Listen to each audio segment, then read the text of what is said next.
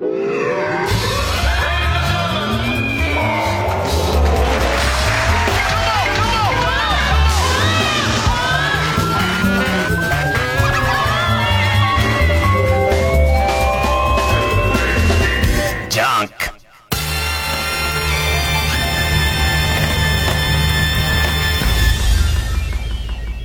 週気づいたこと。なんか、あっさり免許取れた。先週の金曜日、先週の金曜日、あの、高等試験場ってとこ行って、で行って、またさ、先週の金曜日落ちると、これがいろいろあってさ、なんかみんなが言うには、その、高等試験場は午前と午後、その試験があって、で、午前の部で受かんなかったら、速攻、その、届けで出せば、もう一回午後受けられる、一日二回受けられるみたいな噂があって。で、行ったら、コロナで、今なんか受けに来る人が多いのに、会場がこう、少ないみたいなことで、それはできませんみたいなこと言われて。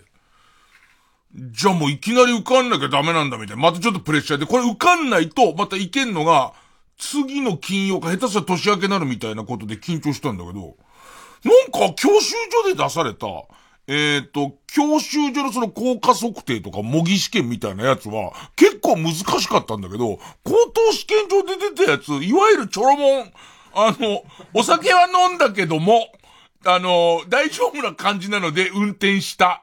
みたいなやつあるじゃん。必ずサービス問題みたいのあるじゃん。えっ、と、なんか、えっ、と、こう、路面が凍っているときは、むしろブレーキが効くみたいな。ね。悪いおばあさんだから引いた、みたいな。そういうこう、大丈夫。悪いおばあさんどっち？その問題どっちどっちで。どれぐらいの悪さかにもよるよ。ね。悪いおばあさんが今まさに鎌で子供たちに襲いかかってたら、むしろ引いた方がいいから、危ねえそれ出なくて。ねで、なんか、もうみんな丸、丸抜でね、えっと、丸だと思う方は、右へ行って移動してくださいなんつって、え、どっちどっちどっち、カンカンカンカンカンみたいのを、全部で100問やって、で、えっと、受かりました、みたいになりましたね。で、免許もらって、で、やっと、だから、免許取るまでに、その卒検にしろ、効果測定にしろ、もう今日取らないと、えっと、仕事に迷惑かかりますよとか、ここまで詰め詰めで行ったにもかかわらず、結局、免許取るの相当後になりますよ、みたいなプレッシャーばっかかかってたから、なんか取れちゃったらすっごいほっとして冷静になっちゃって、俺、バイク、乗ら、乗らないことはない。乗らないことはないんだけど、自分で今バイクで行きたいところを考えると、例のドラクエウォークあるじゃん。ドラクエウォークの九州が結構残ってるんで、例えば飛行機で九州行って、で行ってその九州で、あの、バイク乗って、で、また飛行機で帰ってくるみたいな。もうおっさんだからさ、その、九州だ、北海道までバイクで行こうなんてそんな大それたことは考えないから、あれって言ってんの？俺の子供の頃、デンジンザボーガーつってさ、正義のロボットなんだけど、バイクにもなるやつがいたんだけど、あれって出てる？鈴木から。鈴木から、デンジンザボーガーの400出てる。あれがあってくれれば一緒に友達として九州行って、で、九州の先でデンジンザボーガー。あれだったら買っても、あれがあんだったら俺はその、えっ、ー、と、自分のマイカーとして、デンジンザボーガーを買ってもいいけど、デンジンザボーガーはわからない Z 世代の人はもうなんかそれはスマホで調べてよ、デンジンザボーガー。ね。で、その、売ってないとなると、もうおそらく、今東京のバイク屋でどんなバイク見てる、出てるかとか、いくらするかとか値段交渉してもしょうがないんですよ。九州で買った方がいいから。ねだから、九州行って、九州のバイク屋で買って、で、九州のバイク屋で中古で売って帰ってくるっていうことになるから、レンタバイクでいいんだから、いろいろ考えたら、あ、そっか、レンタバイク、レンタバイクっていろいろ調べてみるとそこそこいいバイクで、1日1万数千円とかで借りられるのね。そうすると俺何度バイク乗るって考えていくと、あんま乗る機会、その、自分でバイクを所有してまで乗る機会はあんまないんじゃないかなっていうのが一つと、もう一個、なんか、お世話になった教習所の人が、いい人が多かったせいもあるし、あと久々受ける授業みたいのが楽しかったせいもあって、なんか今バイクに乗りたいっていうよりは、教習所に行きたいっていう。取るか野菜ソムリエ。なんかあの、通ってる感じっていうのは久々にちょっといいんだよね。なんかその、通うと単位がもらえるみたいな感じがそこそこ楽しくて、習慣として、しかも千葉行ってたから、1時間ぐらい電車乗っちゃうさ、なんかこう先生おはようございますなんつってさ、テキスト開いてくださいみたいな。あれ自体は結構楽しかったの。野菜ソムリエか、あ、大徳とかだろ、大徳とか。ね、ああいうのとってますます乗らないよ、キャタピラついてるやつなんだからね。まあ、ただとりあえず、なんとか免許取れましたね。多分教習所に最初に行ったのが11月の20日とかだから。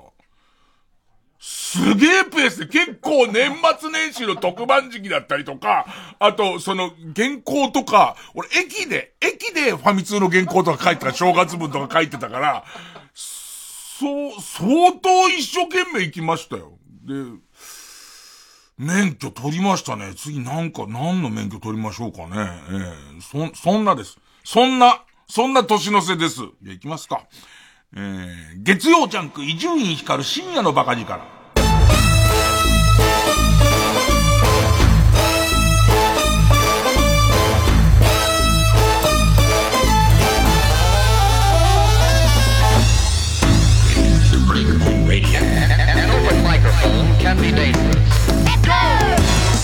世間の話題なんすかね ?M1 すかね？やっぱね。M1 見ましたね。結構見ましたね。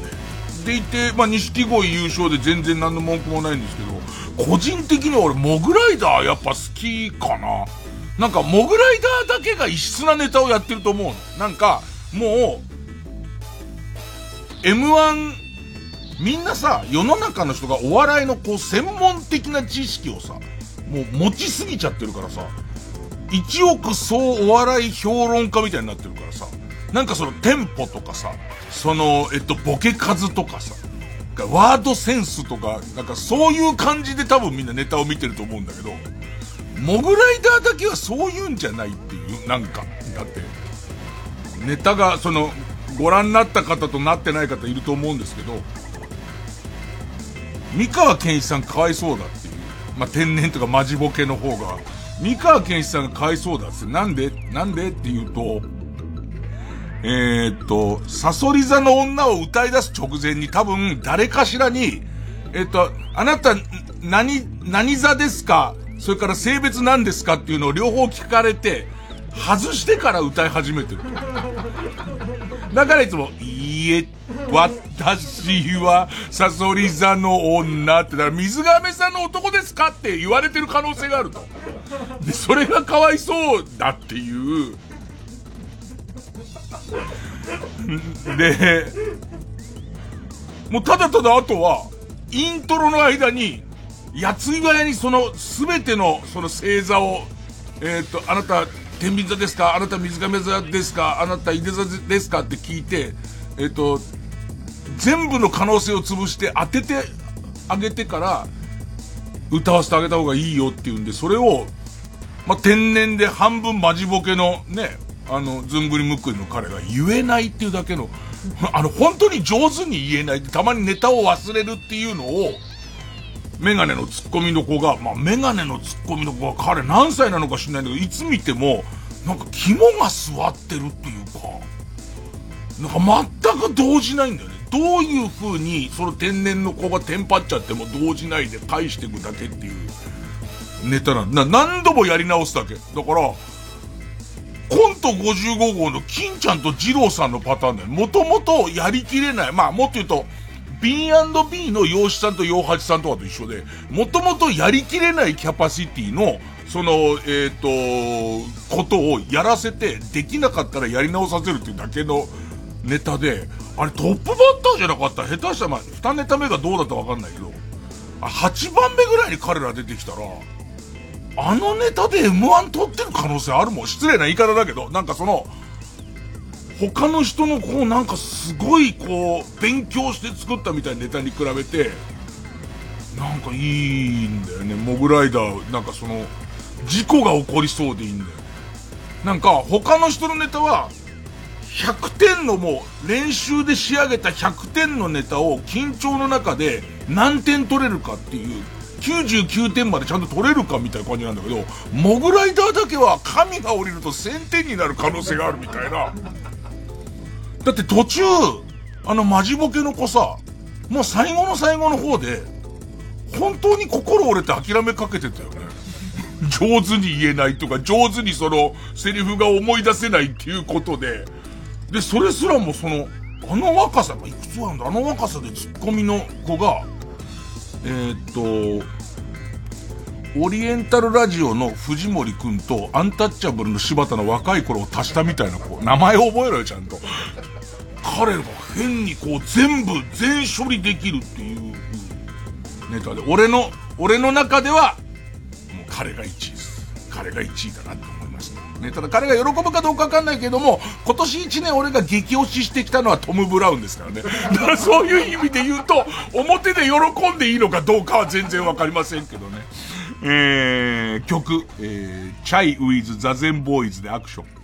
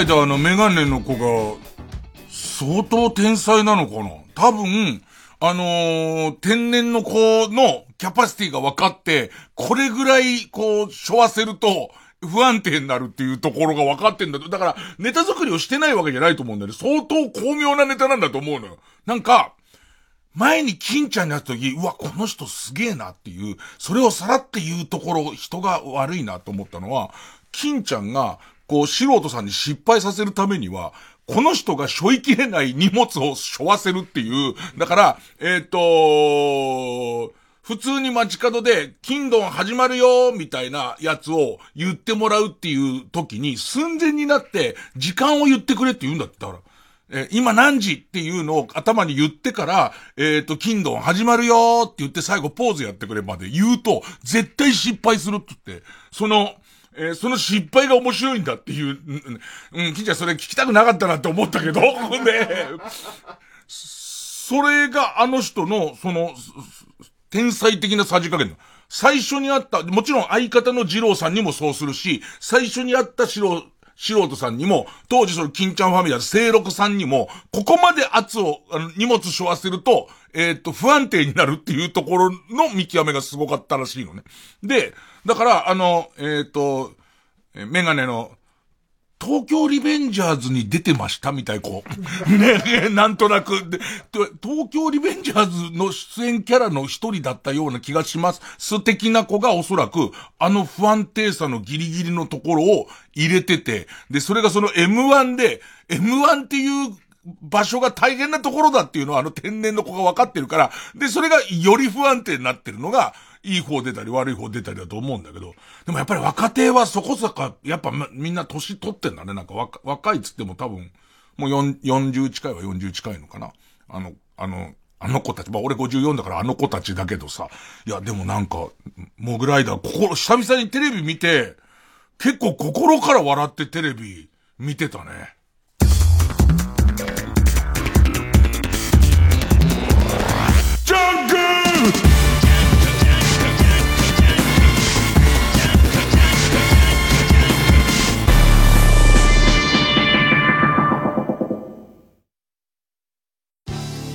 TBS ラジオ JUNK。この時間は小学館中外製薬マルハニチロ伊藤園ホテルズ他各社の提供でお送りします。闇金ウシジマくんの真鍋昌平最新作。これは悪徳弁護士と呼ばれる男が繰り広げるフォートモラルの極限ドラマ。現代日本に巣食う闇から目をそらすな。九条の大罪コミックス発売中。小学館。いい弁護士は性格が悪い。中外製薬のメンバーでクリスマスパーティーをやるんです。興味ないけど言ってやるよ。タキやるええ、まだ。シュトーレンはブシュドノエルはええ、まだ特に考えてなくて。そんな適当じゃサンタクローズ怒るぞ。サンタクローズ ?No, no, no, no. サンタクローズ。サンタクローズ。No, no, no. サンタクローズ。サンタクローズ。サンタクローズ。ズ。ズ。ズ。2年ぶりとなる全国ツアー開催決定 TBS ラジオ公演第25回ビギンコンサートツアー2022 3月20日日曜日。21日月曜祝日。LINE キューブ渋谷で開催。チケット好評販売中。お問い合わせは0357209999ホットスタッフプロモーションまで。心揺さぶる音楽をご堪能ください。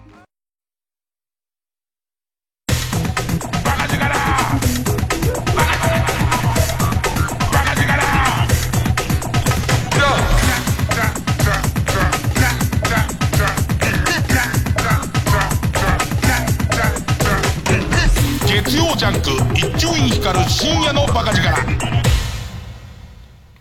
で、免許取れたのの報告もあって、その、昔の友達の大野くんに免許取れたよ、つって。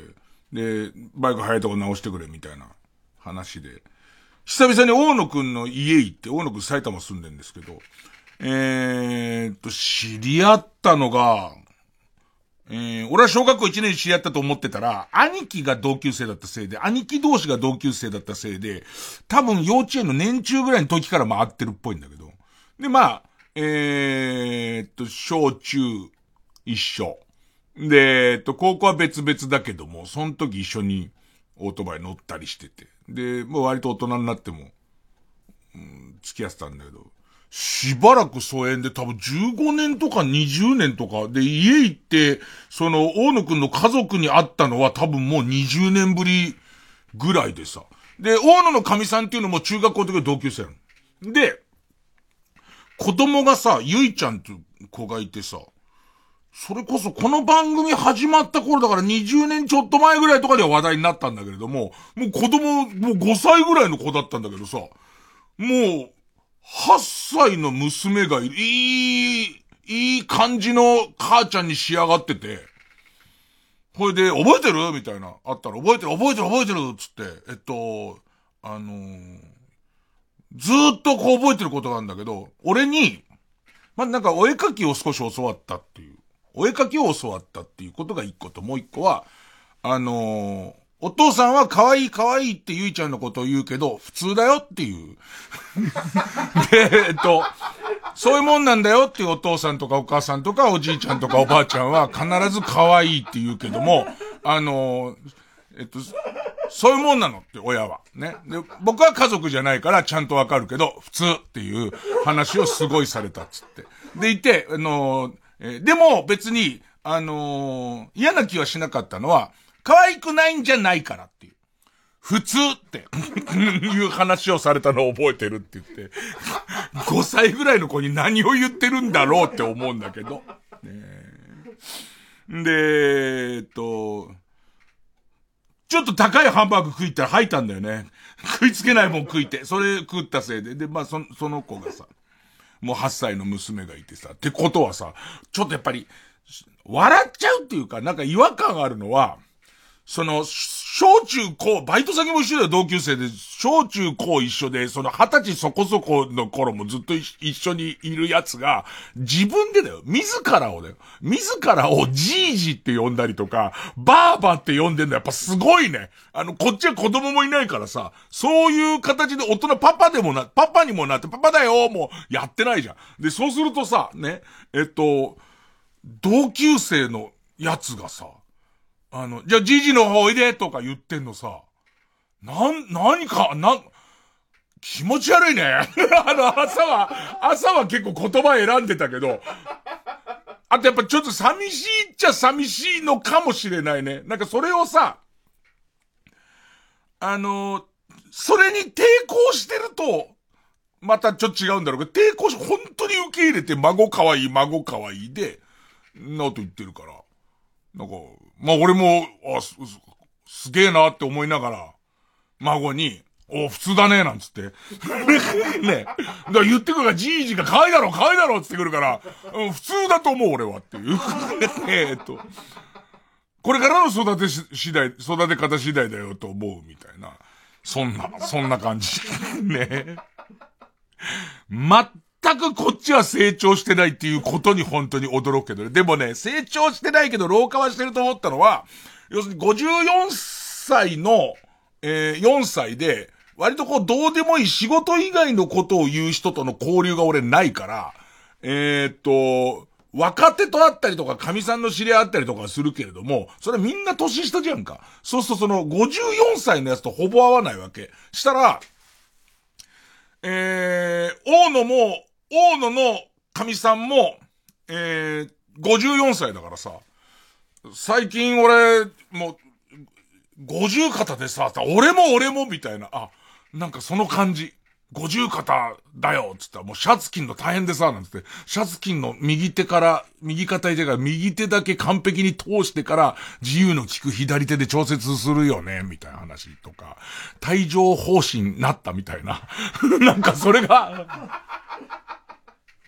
ああ、クソじじいなんだなっていう、あもう結構なクソじじいなんだなっていうのは、なんか感じたね。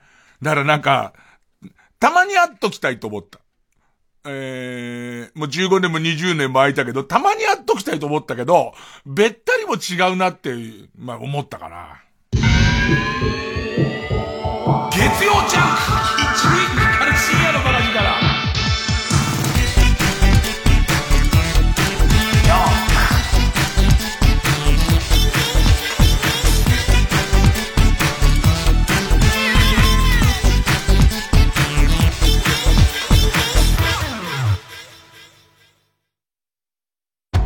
110年間缶詰状態のあけぼうの鮭と出会ったマルハニッチーロ。彼の口から不老不死の謎が解き明かされる。次回「パイレーツマルハニッチーロ」続け美味しさよ。愛の密封加熱殺菌。愛も詰まってんのか。マルハニチロ。仕事も在宅勤務で外に遊びに行くこともしていなくて。ふと今が何の季節なのかわからなくなる時がある。お花見、夏フェス、紅葉、イルミネーション。日本人だから外に出て四季折々を感じたいな。でも、とりあえず今は自宅で四季折々を感じます。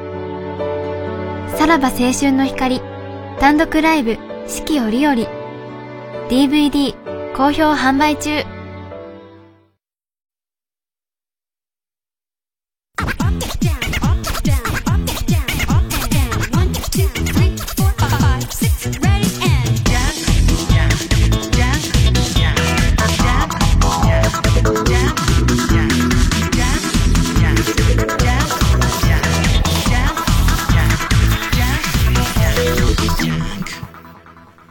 も今年もさ、今週と来週のあと2回だからさ、なんか1年の振り返りでもしようかみたいな。じゃあ上半期俺は、えっ、と、どんなもんにハマってたのか、みたいのをちょっと振り返ってみようと思って、バーっとこうメモ書きしてある、えー、今年の放送の記録みたいな読み返したんだけどさ、愕然とするよね。今年のだよ。今年の上半期のことだよ。ほぼ覚えてないね。いやいや、あの、メモだから見れば覚えてるけど、例えば、えっと、正月、コブラ会っていうネットフリックスのドラマにすごいハマってて、で、そのコブラ会っていうのは、えー、ベストキッドっていう、その、俺らが、その、まさに青春時代にやってた映画の、えー、と、を元にしたドラマ、なのは覚えてるけど、ストーリーを全く覚えてない。どういうストーリー、いやもう俺はもう本当にそうだから、シーズン3だと思う。シーズン3にハマってて、まだ4やってないと思うんだよね。で、4を今待たされてる状態なんだけど、全く覚えてない。どんな話だったのかを。で、さらには、それだけじゃなくて、えー、っと、アマちゃん見てたのよ。アマちゃんってか、朝ドラブームがすごい来て、アマちゃんを見たり、ひよっこを見たり、ゲゲゲの女房を見たり、おしんを見たりを同時進行でしてたの。でいて中でも、アマちゃんとひよっこがすっごい面白かったんだけど、全く話覚えてない。アマちゃんはさ、その、えっと、アマちゃんを見る前に、あの、アマちゃん、アマだったこの話、アマになりたい、えー、この話で、えっ、と、能年レナちゃんが主役で、でいて、そういう予備知識があった上で見始めて、で、途中でこう、見てたらどうやらアイドルになったみたいな話があって、それぐらいはまだ覚えてんだけど、俺、ひよっこ超面白いと思ったはずなのに、何にも覚えてない。どうした？ねえどう、え？えー、で、もっと言うと、ゲゲゲの女房とか、途中で止まって、もう、もう見る気もない。見る気も全くなくて、ゲゲの女房なんか、どこで止まってるかもわかんないし、あと何かな？おしん。おしん相当見た。おしんは、おしん相当見たんだけど、相当見て、やっと半分来たなぐらいの150話ぐらい見たところで、橋田壽賀子先生が亡くなったかなんかで、テレビで毎日おしんのダイジェスト版っていうのやってて、あれでネタバレされて、んで、まあまあ今更ネタバレって言われてもって思うでしょうけど、それ以来おしんも全然、全然見てないですね。で、半分青いなんて何が多かったのか覚えてない半分青いも見てたはず。半分青いも見てた。何か多かったんだなっていうんだけ覚えてるけど、覚えてる多分間違ってるけど、ね。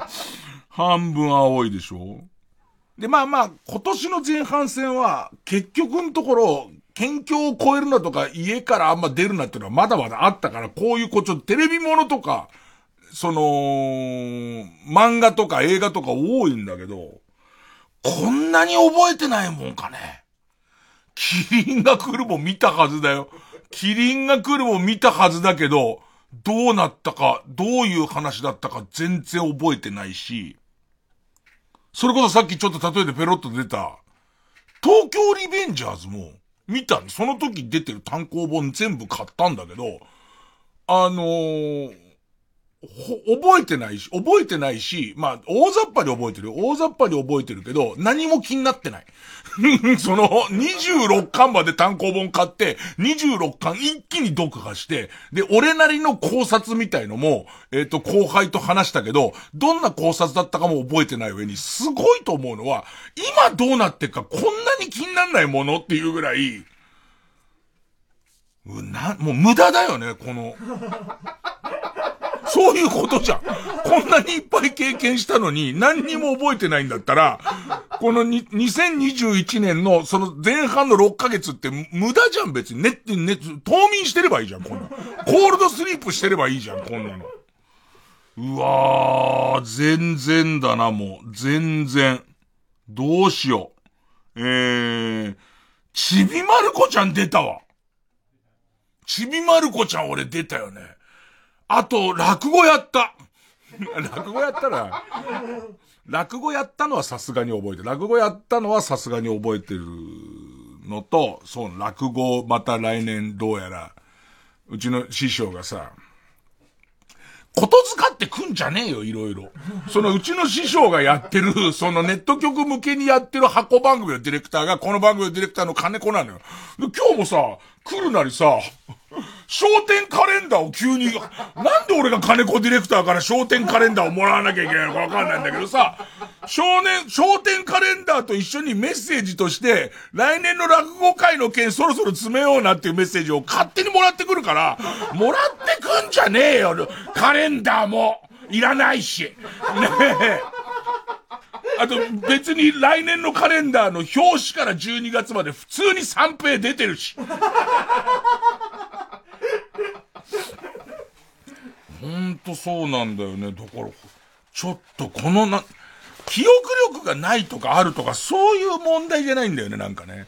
なんか、とてつもなく大事なことが欠如してるんだと思う。何かこう覚えておかなきゃとか、えー、そういうやつが欠如してんだよね。あと何してた俺。だから、エヴァ。エヴァなんて上半期から、上半期から一旦なんかジョ、ジョハ Q みたいなやつを見直すぐらいの勢いで、えー、っと、取り組んでたけど、ジョもハも Q もその最後のやつが何て読むのかも、そして最後どうなったのかもわからないし、あとその、そのさ、一番良くないのはその、エヴァの最後の映画を見て、何、何も理解しようとしてないわけ。昔はどういう意味なんだろうとか、俺の解釈はこうだとか思って、下手すりゃその俺の解釈にこだわって、誰かと話し合って、俺はこう思うよ、お前のその言ってるの違くないかってやってたのが、その機能がもう失われてるから、ぼんやり見て、ぼんやり終わって、いろんな人がいろんなことを言ってるみたいだな、としか思わないから、何にも、何にも覚えてないと思う。明日エヴァ行ってもまた同じとこで同じ感じの、同じに感心していくっていう風に思いますね。すげえなもう本当に、あの、やばい。これ相当やばいです。だから来週、えっ、ー、と、下半期振り返りはやらないです。ねえ。下半期のこともおそらく全然覚えてないと思いますから。まだまだなんかやってるはずなんですよ、上半期。何か感じてるはずなんですけど、でっかい、でっかい三脚買ったんですよ。でっかい三脚買ったんです。あれもうどこにあるかわかんないですもん、もう。家のどっかにあの、9メートルだから7メートル50だから9メートルまでで伸びる三脚、家のどっかありますけど、わかんないですね。ええー、他、そっか、何買ったかな。帯と旅はありますね。帯と旅買ったし、着物買いましたかね。もう、クラブハウスとかあったね。クラブハウスとか今年だよね。今年クラブハウスあって、クラブハウス誰かの紹介がないと入れないって、俺、金子ディレクターにすげえペコペコした覚えがあるもん、なんか。お願いします、その、えっ、ー、と、こ、こ、未来、未来、その、バズる、バズるに決まってる、その、新しいメディ、メディアへの門を、金子ディレクターのお力で開けてくださいぐらいの感じの、秒殺だよ、もう。誰もやってないよ、なあ。だから、えー、この2021年は、クラブハウスを立ち上げた、そのなんか頭のいい人と俺にとって結構無駄です。結構無駄な感じになったということだけは分かりました。こ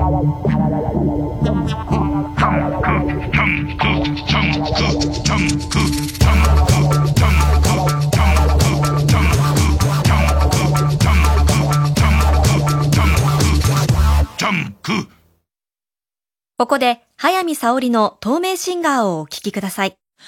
子供の頃に描いていた小さな夢があった。色あせないまま。今もまだ胸の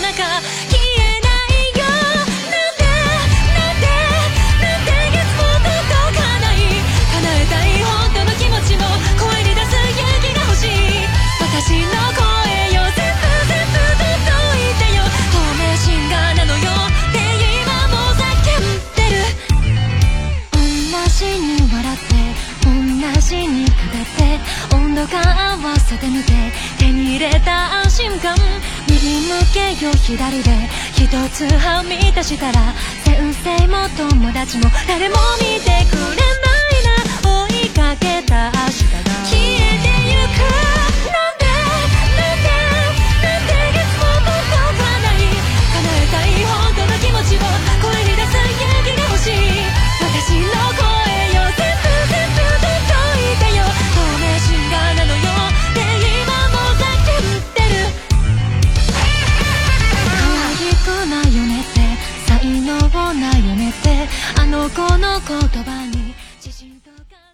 905FM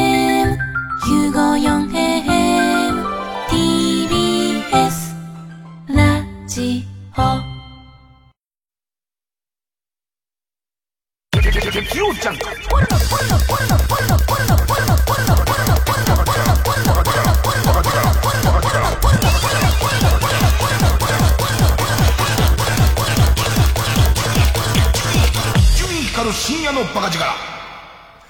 教えて、老害さん。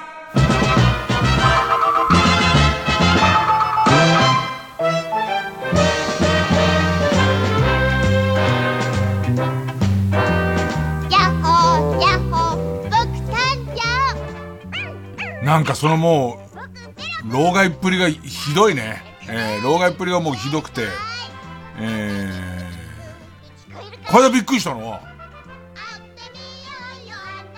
天気予報を電話で聞く。キーレアナウンサーが、東大卒のキーレアナウンサーが、結構20、今6、7だと思うんだけど、キーレ君が、時報とか天気予報の電話番号を知らないの。で、えっと、それお前天気予報は177だろう。え、177かけるとどうなんですか？どうなるって天気予報ずっと言ってんだよ。え、ずっと誰かいるんですか？みたいな。そんな感じなのよ。でも、考えてみたら、まあ、天気予報はまだしもだけど、あの、時報あるじゃん。時報の電話番号って、昔すごいかけたのよ。なぜかっていうと、家の中に確信の持てる、その時計っていうのはないの。テレビの、その7時だったら7時とか、8時だったら8時、ちょうどになる時に、テレビに、特に NHK にでかい、こう、時計が映し出されて、プップップップーンってなる、ああの瞬間を逃すと、正しい時計が家にないの。電波時計とかないから。で、えっと、あれも、デジタル放送、地デジになってから、そのラグでちょっとずれるから、今テレビって時報ないんだよね。一切ないんだよね。で、ビデオデッキとかに、こう、今は多分内蔵のバックアップ電池みたいのがあったりとか、それから勝手に修正、ネットを通じて修正する機能が入ってるから、ビデオデッキとかの時計もスイッチ入れたちょっと後にもう正確な数字になるじゃん。昔違かったよね。昔、ビデオデッキのコンセント一回抜くと時計は0000になっちゃって、必ず合わせなきゃいけない。で、その時に時報を、えっ、と、電話、電話で聞いて合わせてたじゃん。あと別に、あの、え時計も進んだり遅れたりするから、日に一回とは言わないけど、三日に一回ぐらい、時報を聞いて合わせて。でも、今、時報に電話することないよね。だって少なくともスマホは、ネットから時間拾ってくるから必ず合ってるみたいな。すげえびっくりしたよ。だって俺その、天気予報の電話番号の177の話きっかけで、もともと177は、大隈重信の自宅の番号だったって話までする予定だったから、もうその前の段階で、ね、その前の段階で、何それって言われちゃって、その天気予報が電話で聞けるシステム。ちょっとそれ、ギャップっていうか、まあ、老害っていうか、まあ、ね、時代をすごい感じちゃって。さあ、ということで、ね。えー、Z 世代の疑問に、私、伊集院光こと老害さんが答えるコーナーです。えー、そうね、えー、ペンネーム、ハゲ布団。ねえ、老害。老害が若かった頃って LINE なかったんでしょ？連絡取りたい時どうしてたの？伝書鳩を何十話も持ち歩いてたの？つい飛ばなかったっていう。すごい量伝書鳩を、もう、あの、連、連絡用の伝書鳩いっぱい持ってるから、今何してるぐらいで1話こうやって話さなきゃいけないから、で、話のキャッチボールがすげえ、今ムカつくことあってさ、みたいな、何みたいのをやんなきゃいけないからさ、だからそれをずっと、ね、ずっとやるためのデジョマトすげえ持ってるから、こいつらがせーので飛んだ時に、ね、バサバサっつって。えー、ペンネーム、江戸っ子ワイド23。大好きで言う大好きだった巡り合えて。ねえ、老害。老害が若かった頃って、バスや鉄道はなかったんでしょふざけんなって。どこまで、どこまでギュッとするつもりなんだよ。老人、老、老害が若かった頃ってバスや鉄道はなかった。ただ、最近思うのは、地下鉄すげえ増えてる。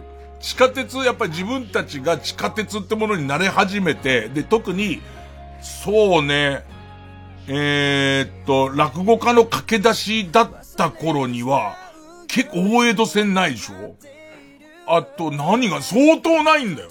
今逆に言うとその新しいやつが俺の中にインプットされてないから、えらい遠回りして乗っちゃったりとかして、なんでそんなの乗ってんのって言われると、これ、これ大江戸線乗れば早い、副都心線とかないから、これ乗れば早いじゃんっていうやつを全部こうパスしちゃうんだよね。ただバスとか鉄道はあったよ。鉄道だよ、お前。鉄道はあったよ。えー、バスや鉄道はなかったんでしょ？田川陽介と村井美樹はどうやって対決してたの？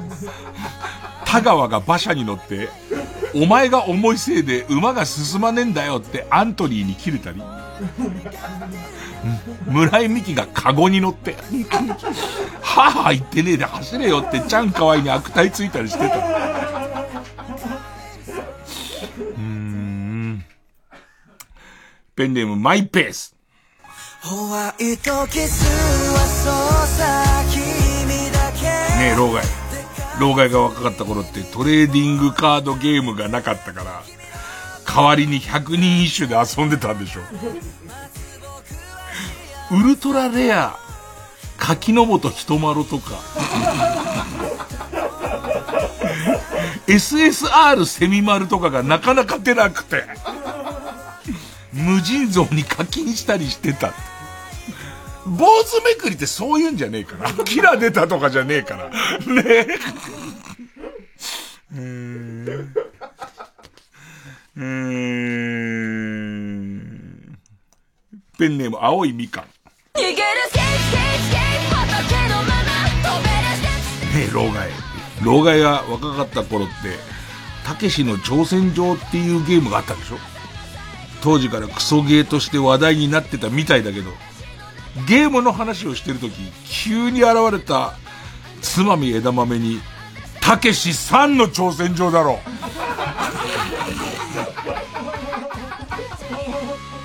って殴られたりしなかった。えー、たけしの、今あんまああいう芸能人の監修のゲームって出てないのかね。なんかまあそのファミコン出せば売れる頃だからね。たけしの挑戦状みたいゲーム出てくんないかね。まあまあ有名な、もうもはや有名なエピソードですけど、えー、どうやっても解けなくて電話かかってくると、担当者は死にましたって言って、たけしの挑戦状の関係者は全員死にましたって電話来てたらしいっていう伝説だけど。えー、続いて、ペンネームコロさん指返して。のように魔法のねえ、老害。老害が若かった頃って、遊戯王カードとかなかったんでしょ？どんなカードゲームが流行ってたの？お茶漬けについている東海道53次のカードで勝負してた。三条大橋は矢作橋に勝つとかローカルルールがあったの。これ知ってる時点で、知ってる時点で相当老害、老害世代なんだけど、カードゲームって何が最初なのかな。マジックギャザリングあたりが雑に言うと最初って感じするけど、なんかさ、仮面ライダーカード的なやつにもさ、ちょっとこう、隅っこにサイコロの数字書いてあるやつとかあったから、やろうと思えばやれたような気もするんだけど、まあ、今みたいな方式のカードゲームじゃないけど、えー、ペンネームマイペースさん。ねえ、老害。老害が若かった頃って人工芝とかなかったんでしょ人工芝できた時のこと覚えてるの？小学校の1年生ぐらいの時に、当時その後楽園スタジアムってところが、来年から人工芝になりますって言われて、とんでもねえことで、そうするとこう雨でもできるし、みたいな。野球がこう、屋根ないんだよ。雨でも今までよりは全然野球できるし、みたいな触れ込みで、で、よくわかんないんだけど、日本ハムのファンクラブ入ってて、日本ハムのフランチャイズも後楽園だったから、ファンクラブの会員の子だけで、子だ、に特別に、その、えっ、と、来年からお目見えする人工芝の本物の10センチかけ10センチのやつを販売しますって。買った、買ったよ俺それ。買って、こんな感じなんだつって。もう、ただの緑の、緑のやつを、こんな感じのやつが敷き詰められるんだつって。でいて、触りたいんだけど、触人工芝の本物のとこ触りたいんだけど、触れなくて。その時に多分スーパーカーブームっていうのが徐々に来始めて、で、なんか外車の展示会がオフにあると、それ後楽園のそのグランドに外車いっぱい止めて展示会やってて、車全く興味ないけど人工芝触りたくて行ったのすっげえ覚えてる。で、今やさ、人工芝の球場、ちょっと体に悪い雰囲気出されてるじゃないですか。膝に悪いからダメみたいな雰囲気出されてるもんね。でも当時の人工芝なんて、今みたいなふさふさなやつじゃなくて、ほんとコンクリートみたいに硬い、大丈夫みたいな。で、えー、ね老害。老害が若かった頃って人工芝とかなかったんでしょ人工芝の育ちが悪い時は、あ、天然芝の育ちが悪い時はどうしてたの？バランをスタジアム中に 散りばめたりだ。ぽいけど、でも、あんな感じ、あの、あそこまでじゃないけど、ざ、もっとも質自体は相当悪かったから人工芝の質は。あんな感じ、あの、本当にスライディングすると大やけどするぐらい熱持つのよ。今の人工芝は割とそれが大丈夫になってて、それが熱を持たないようなそれ作ったんだけど、本当にファインプレーした後に、本当にこう、やべえぐらいやけどするっていう、えー、野球ネタでペンネーム、南弁、南弁で太郎。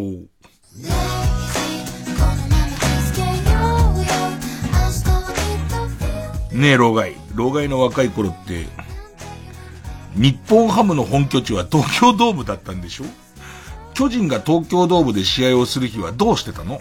鍋つねにハムを送って、午前中だけ使わせて、とか言ってたの。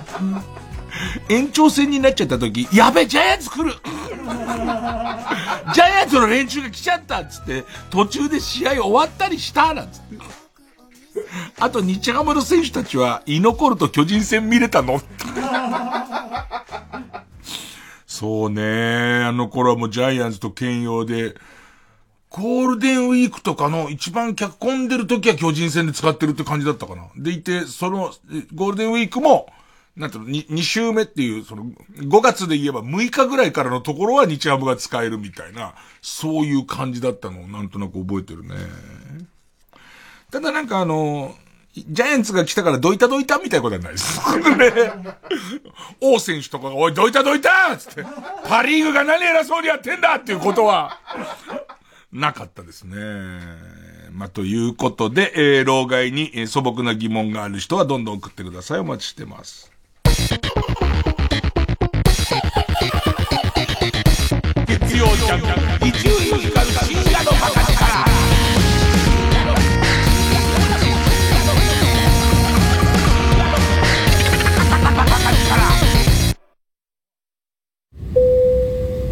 様の中に温泉好きな方いらっしゃいませんか？え？はい。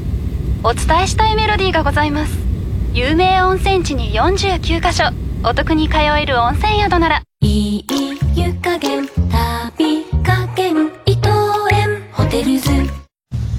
世界的大ヒットを遂げたあのラブストーリーが柚木レオン新妻聖子メイジェイのトリプルキャストと大谷亮平を主演に迎え華やかに舞台でよみがえる TBS ラジオ協力ミュージカル「ボディーガード」来年2月8日から2月19日まで東京国際フォーラムホール C で上演。チケットは好評販売中。詳しくはミュージカル「ボディーガード」で検索してください。名曲とともに新たな衝撃と感動を呼び起こす。TBS ラジオ公演立川談春独演会2022 1月4日と5日の2日間目黒パーシモンホールで開催。チケットは全席指定税込4000円。各プレイガイドで販売中。詳しくは TBS ラジオホームページのイベント情報まで。TBS ラジオ JUNK。この時間は小学館中外製薬マルハニチロ伊藤園ホテルズ他各社の提供でお送りしました。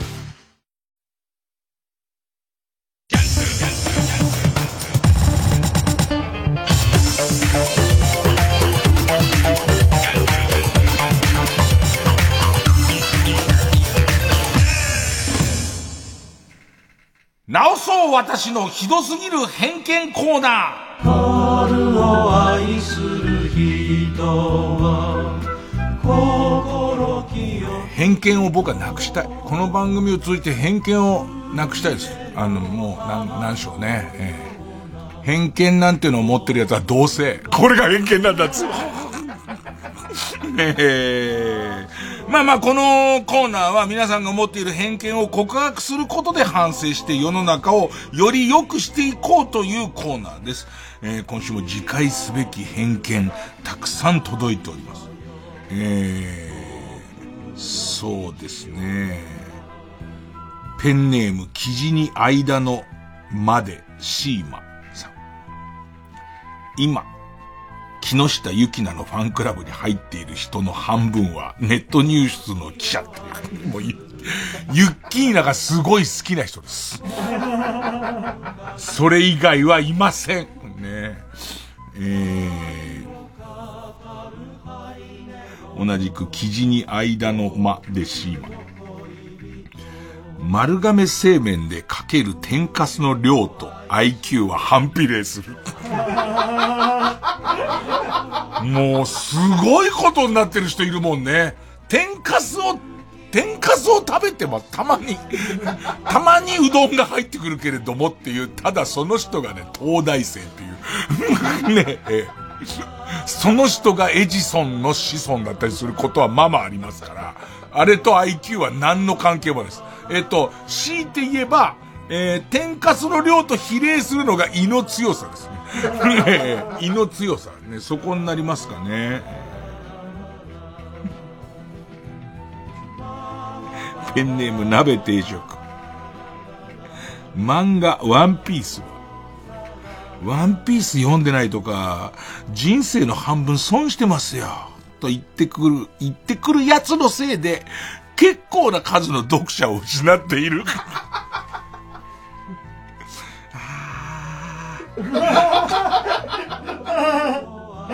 肯定しちゃいそうだなもう何十年も前ですけども、えー、品川庄司の品川くんに、鋼の錬金術師でこの漢字のことを言われて、読んでないもんな結局読ん読んでないからなえー、保留です。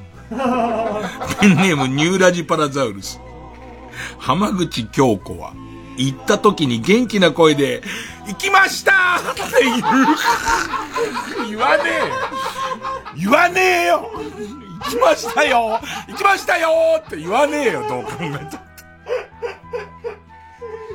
えーなん、なんでどうしてこんな偏見が生まれるんだろう。根も葉も、根も葉もない偏見がどうして生まれるんだろうな。うん。ペンネーム豆腐小僧。秋竹城は芋の天ぷらが好きだって。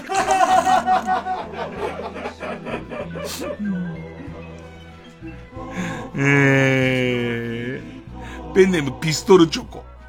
キラキラネームの子供の親の名前は、のぼるとかよしことかなって。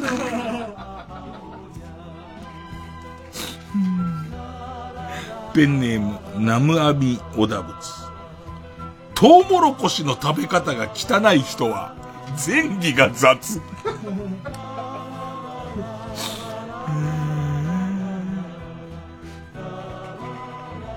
ペンネームニトロ。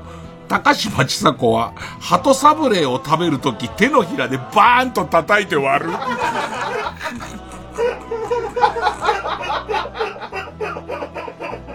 ペンネームムチムチプリン。ラッパーは回覧板を回さない。回しますけど。回しますけど別に。ラッパーの、ラッパーの家に回覧板来たら、すぐちゃんと回してくれますけども、その、ラップをするっていうことと、町内会の一員であるっていうことは、もう全然相反することじゃありませんから、大丈夫ですからね。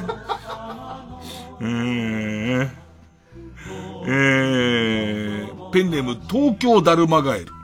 東京03が好きな人は、ハリウッドザコシショウが好きな人を少し馬鹿にしている。すべて偏見です。反省してください。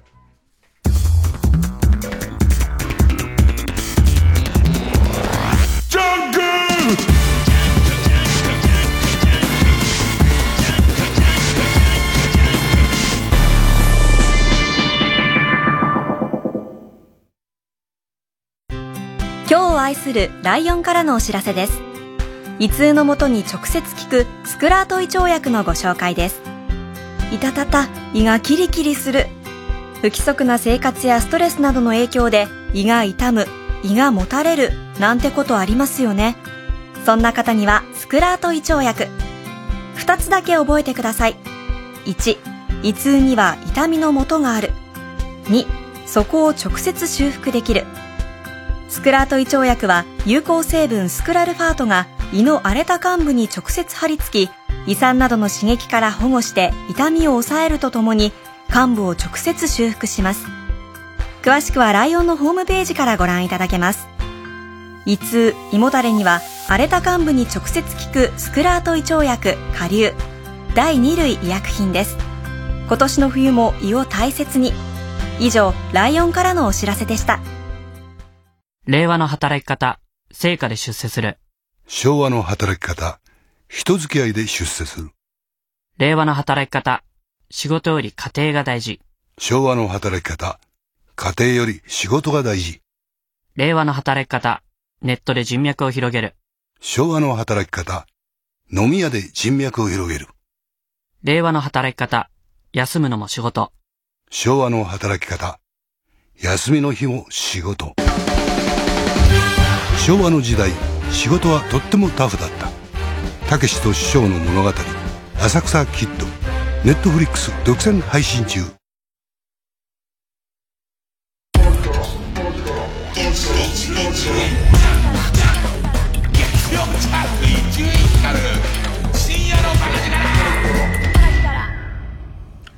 いやー、ほんと世の中の偏見すごいね。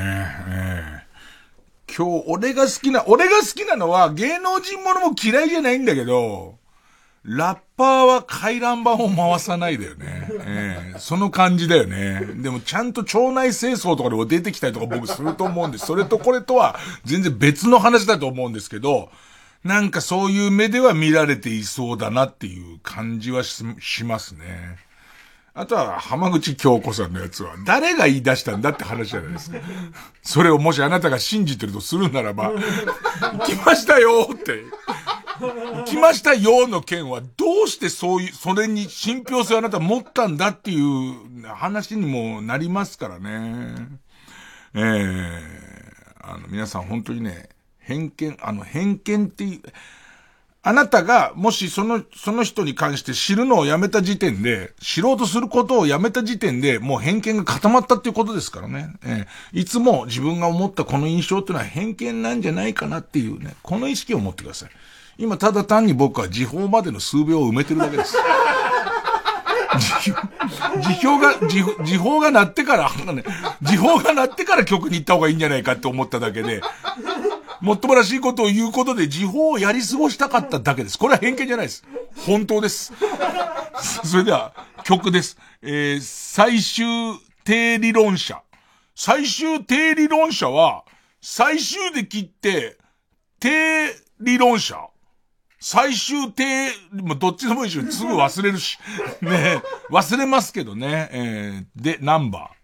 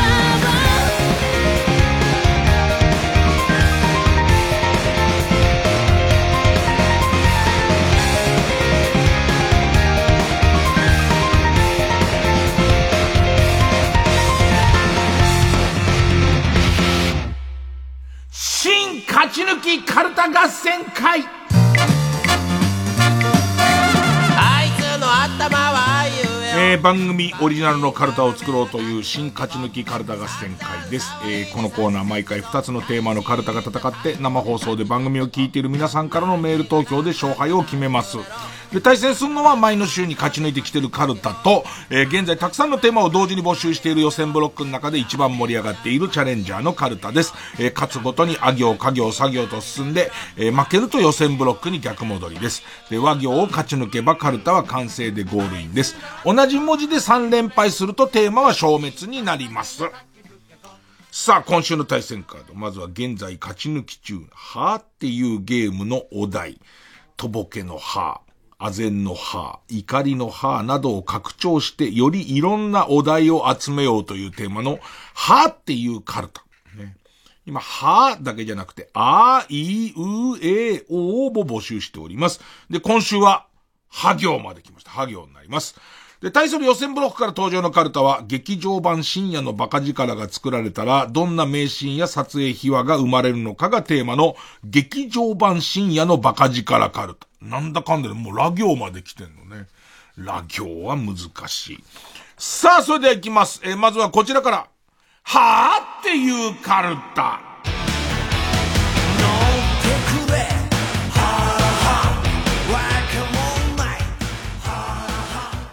えー、は行。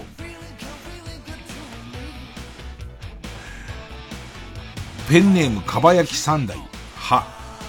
パンケーキ食べたい、パンケーキ食べたいと言い続けていた、地下牢の中の夢や勝が、3日目にして、水をください。と言い始めた時の王。何この王、王は誰なのその。な、何かここう、こう、えー、観察的な感じで見てた人。おー、パンケーキどころではありませんな。ってこと？だとすると結構冷めた。おー、3日目。水を欲しがる。っていう。むしろこの状態まで来たところで、蜂蜜のかかってないパンケーキをあげるとどうなるかっていうね。飲み込めないっていう。全く飲み込めない。ペンネームスズムシ食べた。は。畑に電気柵を設置したら、猿がコンセントを抜いてスマホを充電していた時の絵。知恵がすごいですよね。えーペンネーム、ピストルチョコ。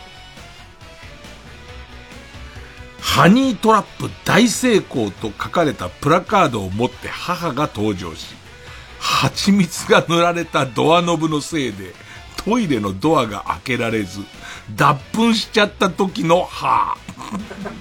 はぁはぁぬるぬるぬるぬるっていう。駆け上がってきて、ドアノブんとこ、え、ちょっと待って、ちょっと待って。ドアノブ、ぬるぬるぬる、何これ、何これって全然回らないわけじゃん。ぬるぬるで。回らないうちに、あははーつってうんこ漏れちゃったわけじゃん。で、そこにハニートラップ大成功ってこの順番か。そのか、ハニートラップ大成功最後だって言われて、なんだろう、このか、何やってくれてんのっていうこととか、ハニートラップってそういうことじゃねえしとか、いろんなのを全部ギュッとした、はぁっていう。うんこ出ちゃってるけど。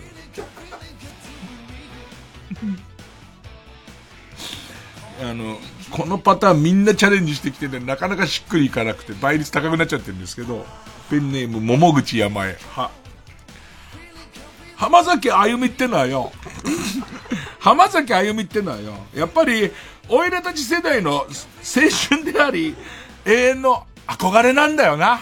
そう、たけしさんが。とたけしさんが言ってきた時の安住さんの、はあ。浜崎あゆみってのはよ。やっぱ俺たちの世代の青春であり、憧れなんだよな。いっぱいみんな帰ってきてくれたんですよ。いっぱい帰ってきてくれたんですけど、そこまでしっくりが来ないんですよ。やっぱこ、こ、いいんだよな、なんか。なんでさ、みんなの中で、この、このカルタの中でのたけしさんって、ちょっと女子なの？ちょっと女子入ってくんだよね。俺全然うまくなんねえんだよな。劇団ひとりくんと松村くんにも稽古してもらった方がいいよね。柳楽くんが受けたみたいなやつで。浜崎あゆみってのはよ。ね。えーペンネーム鈴虫食べた。は。パーマ大佐が銀河鉄道39の替え歌を始めた時の、えー、えー、松本零士、松本零士手つけちゃう今度。ええ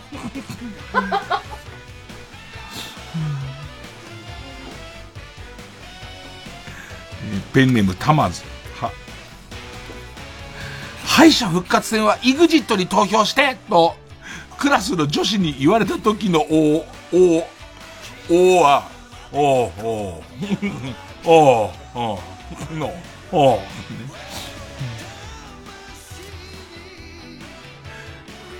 ペンネームブラックドラゴンズ。ヒ、ヒッチハイクで乗せた少年が、後部座席で信玄餅を食べ始めた時の、は すげえ困ってそうだからさ、乗っけてやったにもかかわらずさ、いきなりだよ。いきなり、ありがとうございます、ありがとうございますって言って、はあ、お腹減っちゃったなんつって。粉をバンバン飛ばしながら。えー、ペンネーム、虹色ローソン。ひ、ピラティスを進めてくる友人に、え、それヨガと何が違うの？と気軽に聞いたら、日が暮れるまで説教された時の、はあ、はあ、聞かなきゃよかったっていう、はあ、ペンネーム匠デラックス。う、ファッションヘルスは夏の季語と夏井いつき先生が言い出した時の、梅沢富美男の母だって。はぁ、ペンネーム虹色ろうそく。ふ、フランダースの犬のネタバレをされたと今更ブチギレられた時の絵。最後に死ぬわな。いいなと思ったのは、あの、まあ、自分もあのネタにチャレンジしたいと思うと。で、いいもんできたけれども、今度はハヒフヘホと組み合わせなきゃいけないってなってくるじゃん。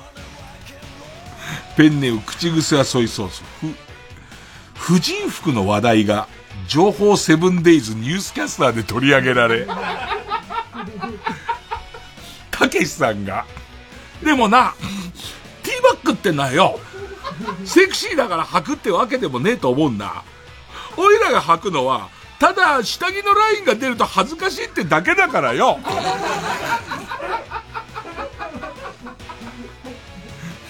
と熱く解説するのを見た安住紳一郎の 冷静な歯。もうどうしても書きたかったんだろうね。どうしても書きたい中で、ハヒフゲコでどこ行こうかってなった時に、もうこれしかなかったんだろうね。婦人服の話題がだって。でもよ、ティーバッグってのはセクシーだから履くってわけでもねえと思うんだよな。おいらが履くのは、ただ下着のラインが出ると恥ずかしいってだけだからよ。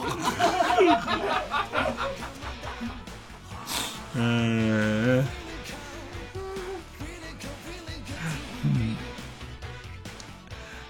ペンネーム、ヘイデン、ふ、古い友達からの年賀状で、家族が増えました。の文言の後に赤ちゃんじゃなくて、知らねえおじさんが一人増えている。家族写真を見た時の、えー、えー、急にこういう人増えるってどういうこと？急にこういう人増えることってあるっていう。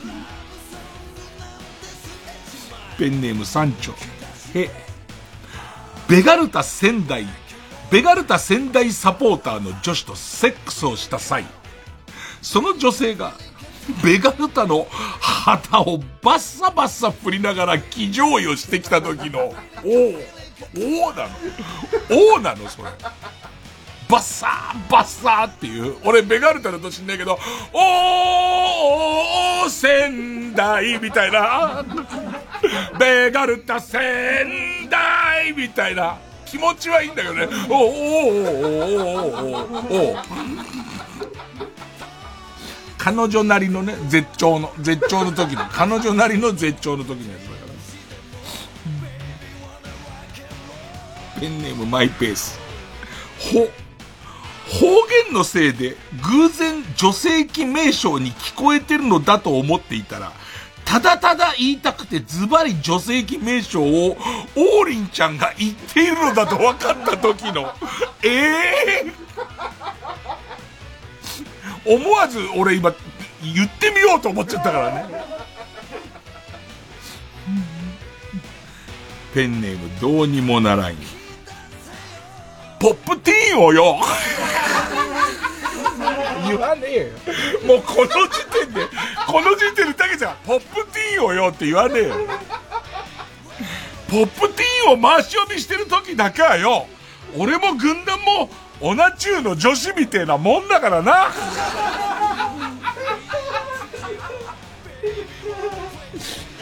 もう、頭すげえ、ポップティーンをよさ時点でもうずるいもん。ポップティーンを回し読みしてる時だけはよ、おいらも軍団も、オナチューの女子みたいなもんなんだよな。と、たけしさんに言われた時の安住アナの母だっつって。えー、もうラスト。水道水、真水。ほ。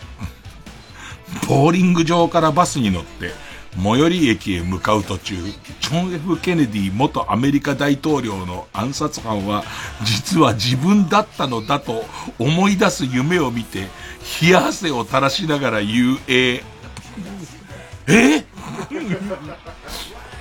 うん。そんなとこですかね。なんでこのネタにたけしさんがすごい登場するようになったのかもうわかんないんだけどね。はぁっていうカルタによくたけしさんが、まあ、もうセットだけどね、安住さんがそんなに納得いってないんだけども、とりあえず冷静にはぁって言うっていう、はぁなんだよね。だからね、本当は安住さんなんだよね。なんだけど、うーん、ポップティーはよ、浜崎あゆみってのはよ、やっぱり俺たちの世代の青春であり、永遠の憧れなんだよな。ああじゃねえよ。似てねえんだよ、俺。この時間でしかできないんだよ、これ。うん。さあ、対するはこちら。劇場版深夜のバカ力カルタ。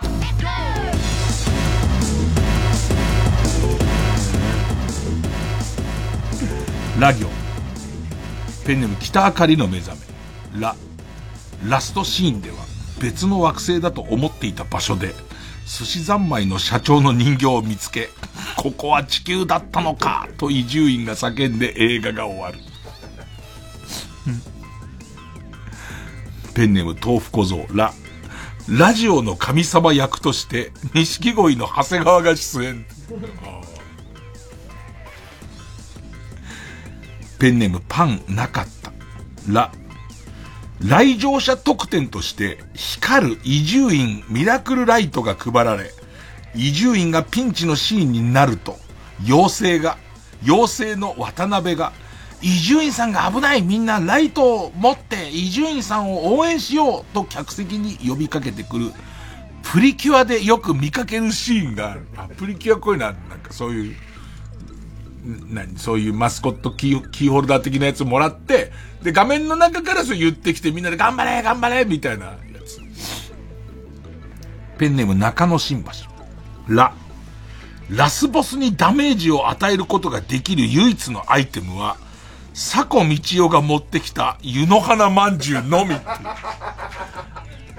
なんかヒントは途中から出てくるの。色気と食い気みたいな。ね、要するにこのまま、そのラスボスの武器が多分色気なんだろうね。すごい色気なんだろうけど、これを食い気に変えることでなんとかなるんだろうね。で、そうすると色気を食い気に変えることなんかできるかなんつって。で、なんかこっち側の方でラスボスを、例えばやっつけるための爆弾みたいのがあって、これを腹の中にぶち込みたいんだと思うけど、もう色気が強くて近寄れない時に、どうにかあの色気を食い気に変えること。佐古道夫色気を食い気に。湯の花まんじゅうだ何なんだよ、この映画。この映画何なんだよ、これ。うん。ペンネームバンバンビガローラ。ランディ・バース、タフィー・ローズ、ブランコといった往年の助っ人外国人選手が草野球シーンで友情出演してくれるが、 Big Assholes のチーム名が大問題となり、劇場版で伊集院の所属するチームは、 Flowers という名前に改名されている。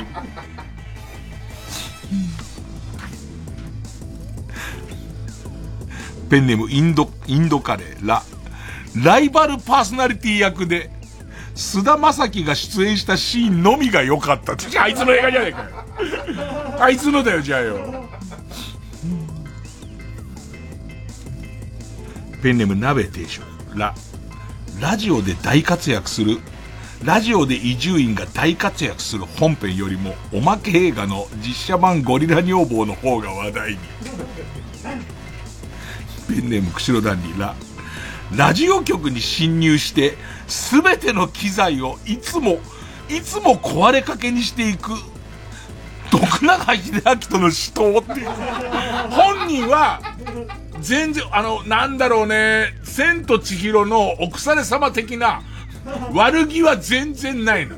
悪気は全然ないんだけど、そんなラジオ局入っていくと、もうすべてのマイクからミキサータから全部壊れかけの、で半径3メートルぐらいの、もうそれまで正常に機能したミキサータのつまみがボロボロになってって、おい、壊れかけて、徳永つって、悪い人じゃないんだよ。全然悪い。本人はラジオ好きなんだから。だけども、もう、もう壊れかけになっちゃうで、この徳永秀明を涙ながらにやっつけるっていう、その、そういうこと、そういうことなんですよ。えー、ペンネームストレンジラブ、ラ、ラスト、エンドロールでピクサー映画みたいな NG シーンが流れ、ベッドシーンで何度も何度も方形を向いても元に戻ってしまうところが流れる。あれってさ、元祖ってジャッキー・チェーンなのかな？昔からあるもんなのかな？俺らが、もう NG シーンって言うと、ジャッキー・チェーンの映画の最後は必ず NG シーンで、で、なんかピクサーの、その、トイストーリーかなんかの時に、あ、それのパロディなんだと思ったんだけど、昔からあることなのかな？えー、ペンネーム鍋定食、ラ。来場者には漏れなく、伊集院光る厳選。頑張れば肛門に入るサイズの何かをプレゼント。最近この表現使ってないの頑張ると肛門に入るっていう。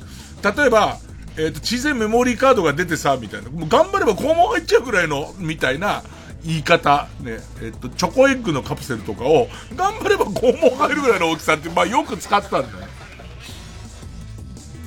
えー、ペンネーム鍋定食ら。ランディ・ジョンソンが殺した鳩をビニール袋に入れて街をさまよい歩くシーンは号泣。これは元ネタは、えっ、ー、と、原宿歩いてたら、道路の真ん中で鳩が死んでて横に寄せようと思って持ってたビニール袋でを手に入れて寄せようと思ったらそこにいた店員にそこ置くんじゃねえみたいな空気出されて仕方なく持ってるっていうそれをずっと持って原宿を歩いてるっていう。えー、ペンネームな、鍋定食。ら、楽太郎師匠に弟子入りした、弟子入りし、ラジオパーソナリティになるまでが第1作。日本放送を辞めて TBS でバカ力が始まるまでが第2作。そしてそれ以降が第3作と、TBS 時代がかなりギュッとされている。そうなんだよね。俺言われてみれば TBS も25年とかずっといるわけですよ。なんだかんだで日本放送にいたら多分5年とかだから、そうやって考えると TBS 相当長いね。えー、ペンネーム、マイペース、リ、リラックスして映画を見てもらおうと客席をヨギボーにしたせいで全員上映中に寝落ち。最近のさ、シネコンのさ、一番前にさ、ほぼ寝てる席あるじゃん。ちょっと値段高いやつ。俺あれ無理なんだけど、絶対寝ちゃうんだけど、あの席。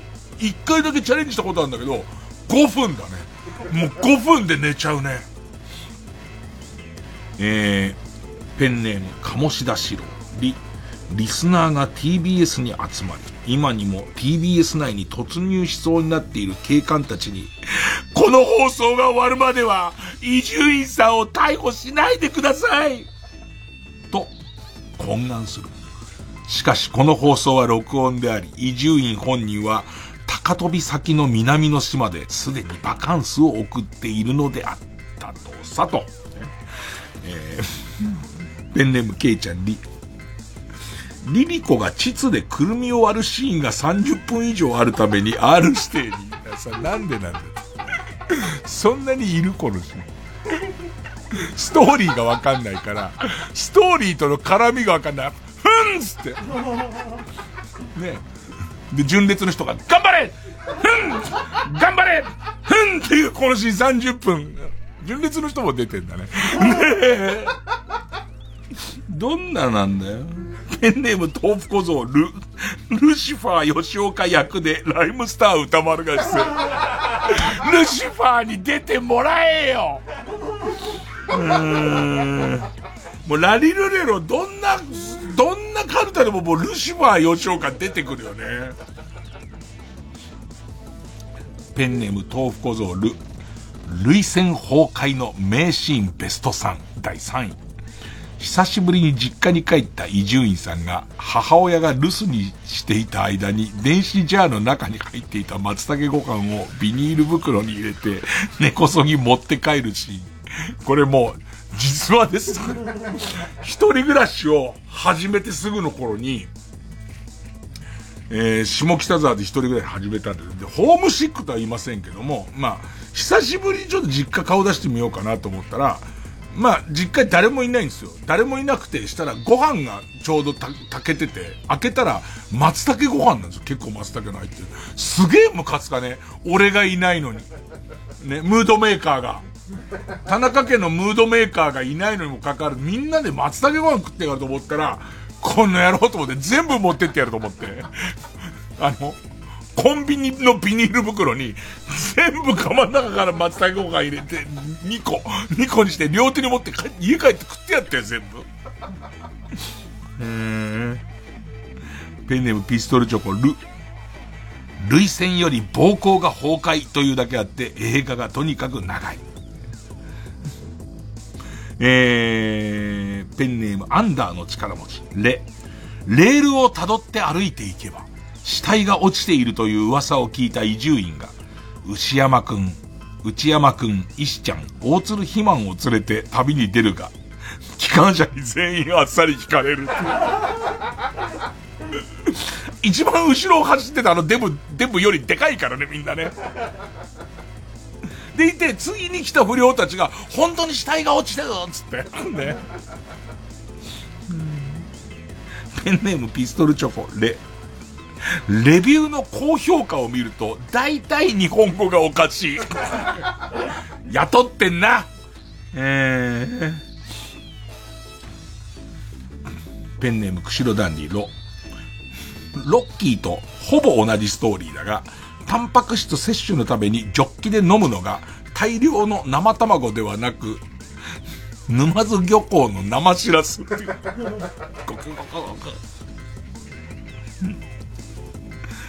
えー、ペンネーム鎖骨デスク。ロ。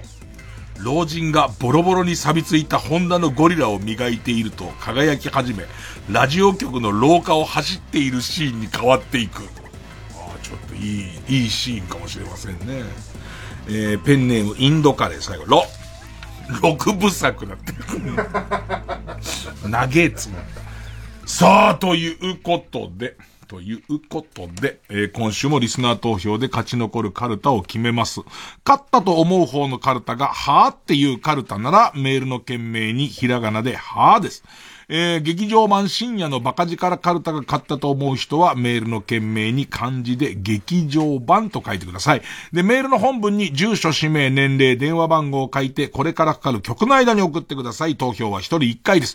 抽選で3名様にバカ力カードをプレゼントしております。メールアドレス、baka.tbs.co.jp、baka.tbs.co.jp です。ほんじゃですね、えー、曲の方は、えー、 STUTS で、 One featuring、tofubeats、受付開始。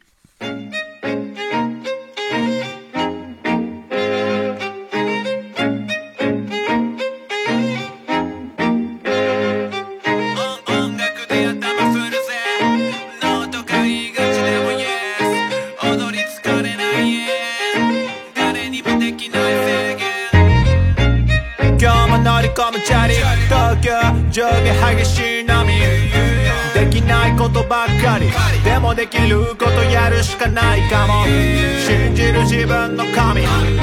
乗せてる気分を歌詞に。邪魔な溶ける飾り。探してる未来の先は何だろうな。わからないけど頑張ろうか。踊り出し変わり。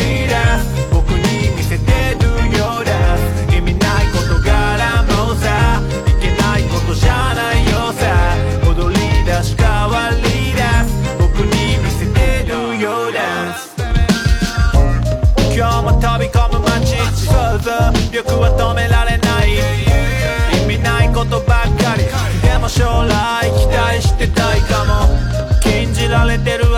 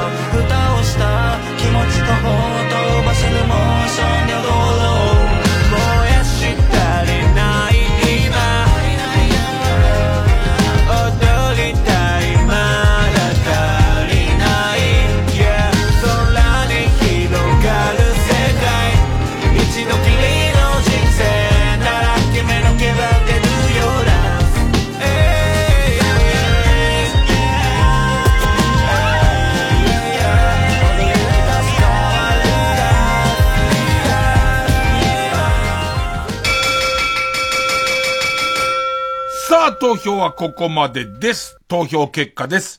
はーっていうカルタ。372票。おー劇場版深夜のバカ力カルタ386票勝ったのは、劇場版深夜のバカ力カルタ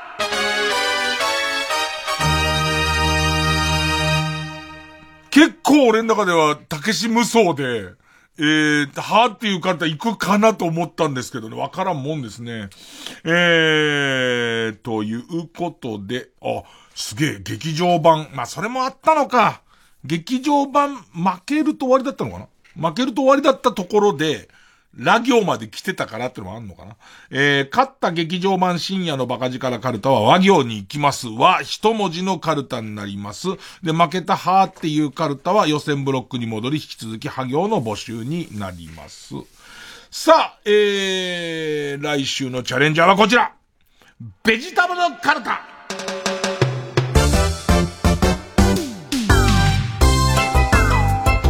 さあ、爆発の予感はしてるんですけど、なかなかね、えーっと、乗らないベジタブルカルタ。とにかく、野菜にまつわるカルタならば何でも結構ですということなんですが、えー、家業ですね、家業。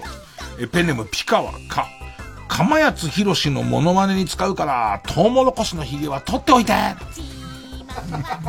ある程度溜まったところでね、頭の上に被せてね、えー、下駄を鳴らしてやつが来る、みたいなね。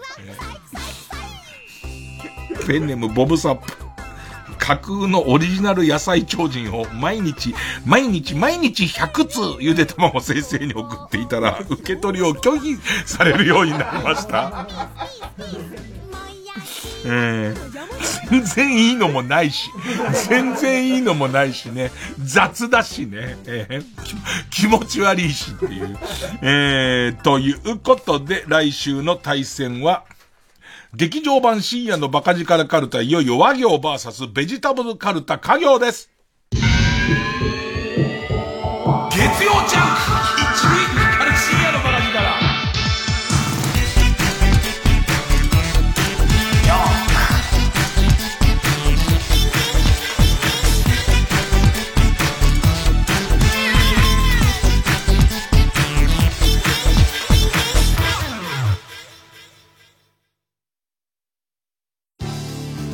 TBS ラジオジャンク。この時間は小学館中外製薬マルハニチロ伊藤園ホテルズ他各社の提供でお送りします。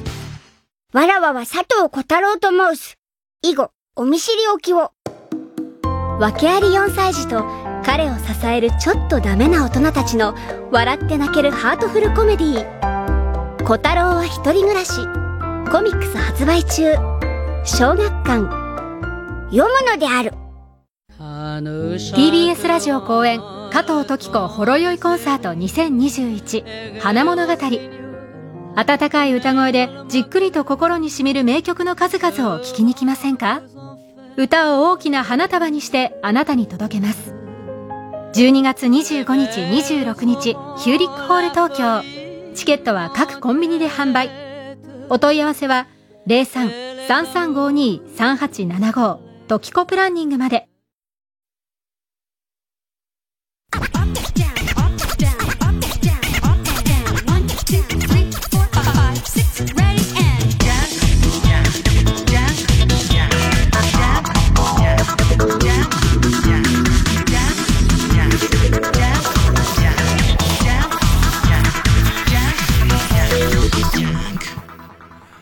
あの歌こう聞こえたらもうおしまいコーナー Army bunk, army chow, army cruise, army car Army bunk, army chow, army cruise, army car Army bunk, army chow さあ、えー、皆さんからの曲の聞き間違いを募集するコーナーです。えー、ペンネーム、長靴を嗅いだ猫さん。元歌、おもちゃのチャチャチャのこの部分です。おもちゃのチャチャチャ楽しそうな歌ですけどね、楽しそうな歌がこういう風に聞こえちゃって。加トちゃんにスパチャって。楽しかったのかな？加トちゃんの。加トちゃんの YouTube がすごい楽しかったのかな？ね。ペッてやるたびに3000円だって。加トちゃんにスパチャ。ねえ。やっぱ楽しそうな歌はいいよね。えーペンネーム、年中無休三角コーナー。えー元歌、アルプスの少女ハイジのオープニング、教えてのこの部分。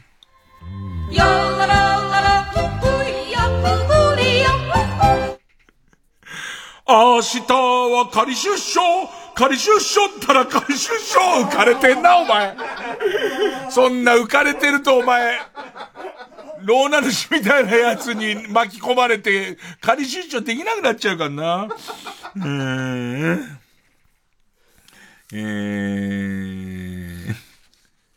ー、いいの多いな、久々やると。ペンネーム、釧路ダンディ、元歌、八代秋、雨の母城のこの部分です。雨雨降れ降れもっと降れこれ、こういう風に聞こえて。ペロペロ革靴もっとペロだった。もっとペロってなんだよ。雨雨ふれふれもっとふれ。ペロペロ革靴もっとペロ。うーんペンネーム大自然守る。元歌長渕剛ろくなもんじゃねえのこの部分。ろくなもんいや、みんなね、いろいろ聞き間違いしますけど、冷静になればそんな風に歌ってるわけはないってわかるわけですよ。長渕さんが歌ってんですから、ね、長渕さんの作った長渕さんの歌なんですから、こういう風に聞こえちゃって。僕のポンデリン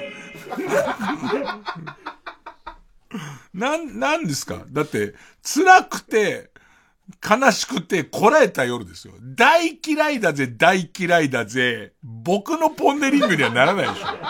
僕のポンデって、大嫌いなやつを僕のって言わないでしょ。うーん。えー、ペンネーム DCM。元歌。チェッカーズ。涙のリクエストのこの部分です。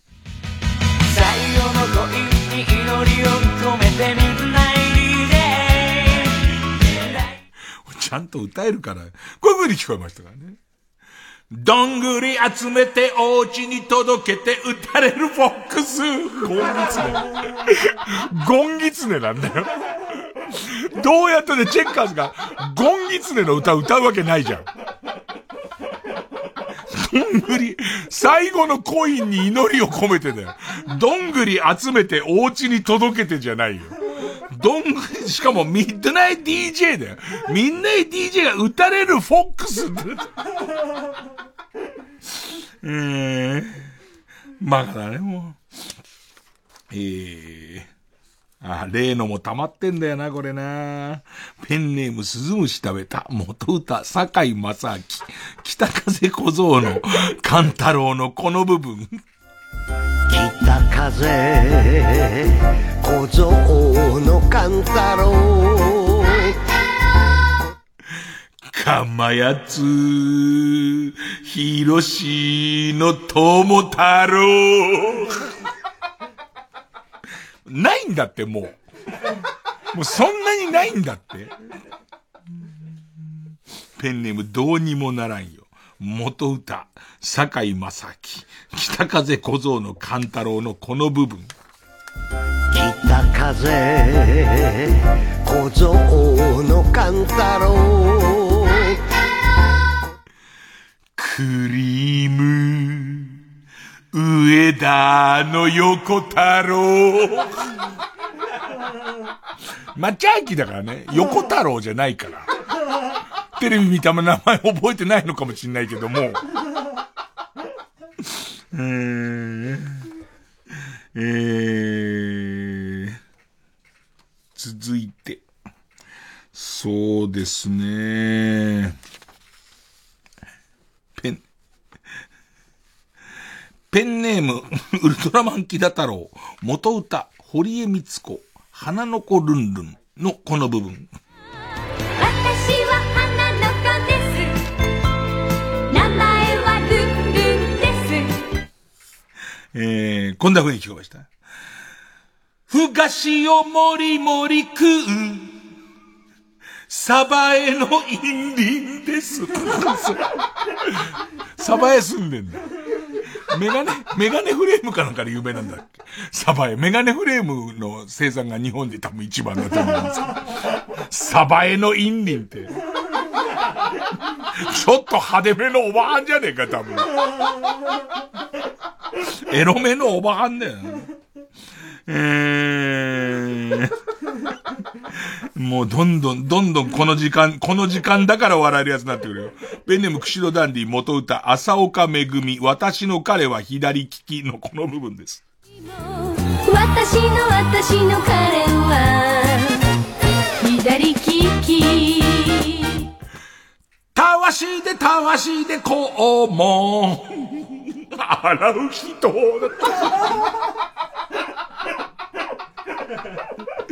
丈夫なんだね。ガッシゴシ言っても大丈夫なんだね。丈夫なんだね。うーん。この勢いならいけんじゃねえかな。ペンネームそろそろ旧姓中山。元歌、五木ひろし、横浜黄昏のこの部分。横浜黄昏えー、こ、この部分が、横浜黄昏のこの部分だからね。ね。が、えー、こういう風に聞こえました。職質、俺だけ。そりゃ黄昏るわ。そりゃ黄昏るわ。ずーっと汚い、俺より汚いやつも歩いてんだろうって思うんだけど、俺だけだからね。俺、俺よりおどおどしたやつ行って、ずーっとパスされてるのが、ちょっといいですか？なんてちょっと職務質問なんですけど、それは黄昏るよ、その後。横浜で、一人。えー、ラストかな？どっちにしようか？じゃあ2個いく、2個いく。ペンネームソフィーと双子の姉妹。元歌平井堅の大きな古時計のこの部分。その時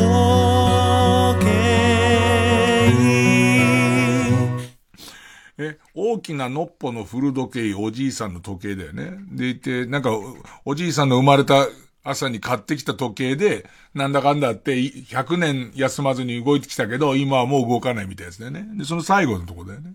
最後のとここういう風に聞こえちゃうともう意味全部変わっちゃうんだけど、最後こういう風に聞こえました。全部、嘘。なんで？つく必要ないやつじゃん。そんな時計ねえんだ、お前んちに。お前ちねえ時計の話をよくそこまでこと細かに。いやー、病気だな。ラスト、えー、ゴンボホリ、元歌、漫画日本昔話、人間っていいなのこの部分。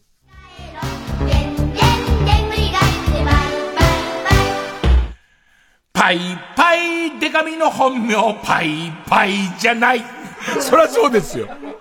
パイパイ系の子じゃないですから。バイバイ系の子じゃ絶対ないですから、本名ベタにありますからね。えー、ということでもう聞き間違えちゃう。忙しいから、そういう言葉は寒いしね、えー、聞き間違えちゃったらしょうがないです。えー、どんどん送ってください。お待ちしています。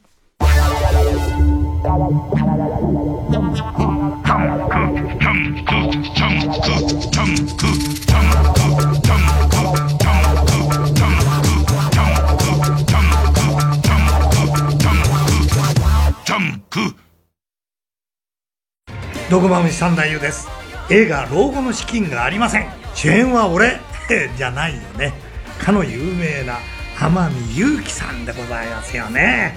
まあ二人ともね下町育ちだからね撮影現場が盛り上がったな。俺も楽しい仕事ができました。老後ね冗談じゃないよ。俺に老後なんて言うんじゃないよ。論語は読んだことあるけど老後は知らないね。あ俺も老後か。そうだよな。老後の資金。心配してる人も多いだろうな。この映画を見てね泣いて笑ってこの映画の中には老後はこうして生きよう老後はこういう表情をしようっていうねサンプルがたくさん詰まってる。どうぞこの映画を見てね老後のことを笑いながら勉強しようじゃありませんか。映画「老後の資金がありません」ただいま公開中です。ね。後悔先に立たずなって前じゃねえぞ。ここでジャスパーのハローをお聞きください。完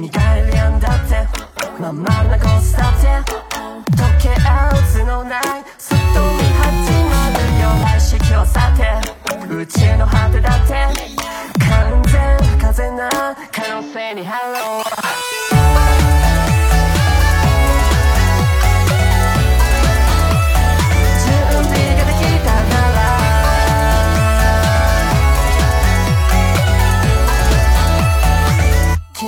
教えて。はいほうこのまま眠るかおい今夜も等間隔の選択肢 CAM の通知音確かに聞こえたはずだけど誰何窓から見える憂鬱な街並み。メッセージ滑って空回り。スクリーン埋め尽くす言葉まとめてさ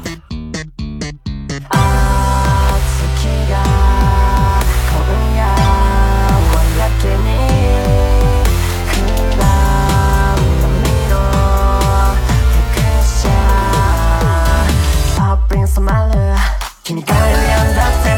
まんまなコースだって。溶け合う図のない。ストーリー始まるよね式を去って。宇宙の果てだって。完全風な可能性にハロー。TBS ラジオ公演加古隆カルテット結成10周年記念コンサート。組曲映像の世紀。光と風が織りなす極上のアンサンブル。12月24日文化村オーチャードホールで開催。TBS ラジオをお聞きの皆様加古隆です。10周年を迎えたカルテットの演奏です。いいクリスマスにしましょう。会場でお待ちしています。お問い合わせは共同東京0570-550-799または TBS ラジオホームページのイベント情報まで伊集院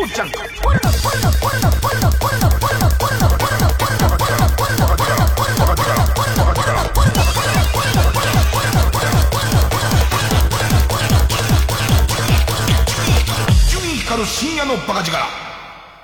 小耳にねじ込め。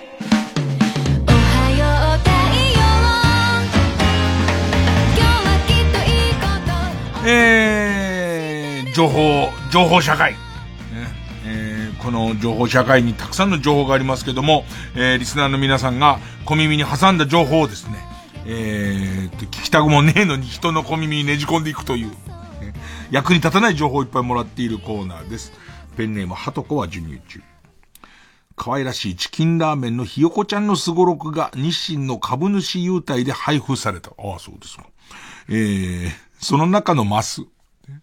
あの、いるじゃん、チキンラーメンのキャラクターのひよこちゃん。ひよこちゃんが頑張るすごろくなんですけど、その中のマス、親子丼を見て気を失う。一回休み。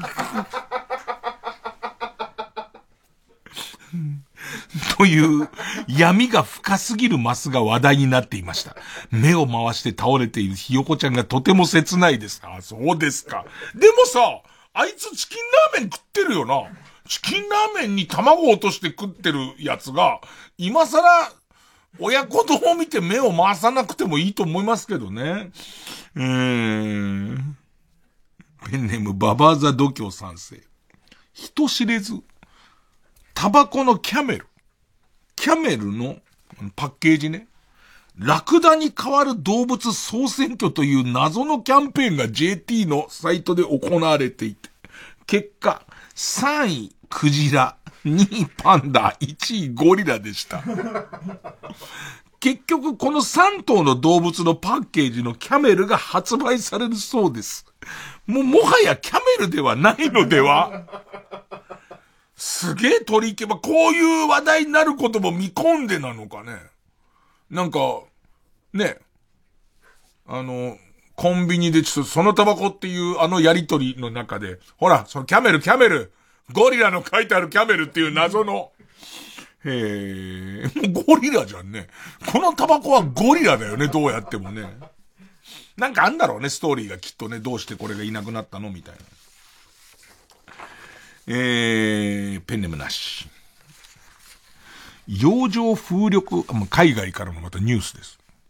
洋上風力発電のため海底に施設された電力ケーブルがヨーロッパの沖合に広く分布する大型種のヨーロッパイチョウガニ、カニ。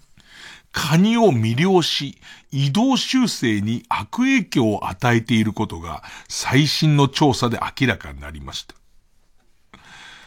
イギリスヘリオット・ワット大学の調査によると、海底ケーブルから放たれる電磁気がカニを引きつけて静止させ、移動や繁殖を妨害していることが判明しました。へえ。なんか、そんな、なん、500マイクロテスラ以上の、その電、電磁界。電磁はもう、カニがうっとりして動かなくなっちゃって、餌を取らなくなるみたいなことがあって、で、このカニは、あのー結構貴重な甲殻類っていうか、まあ、えっと、漁獲物なので、どうするっていう話になってるらしいんだけど、怖くない？なんか海底ケーブルの周りにじっとしてる、じっとしてるでかいカニがいっぱいある感じが気持ち悪いなって、気持ち悪いなってただ思って。ね。えー、ペンネームミミンパ。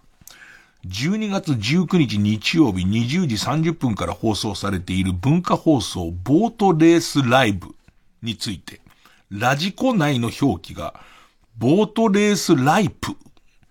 ボートレースライブが正しいよね。ボートレースライプで表記されています。えー、今年、大きなボートの大会が放送されるたびに、ボートレースライプになっており、おそらく担当者が気づかずにずっとコピペをしているため、なのではないか。ね。余計なお世話だよね。文化放送がしてみたら。TBS 余計なお世話だよってことだと思いますけども。え、しょうがないです。こっちコンビニ挟んじゃったんですから、そっちのコンビニねじ込むのは我々の仕事なんで、ね。情報ありがとうございます。と。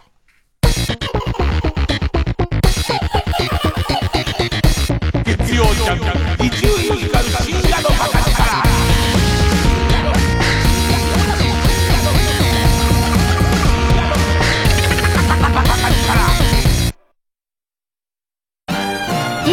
ジオ主催ルパン三世カリオストロの城シネマコンサート大野裕二ベストヒットライブ。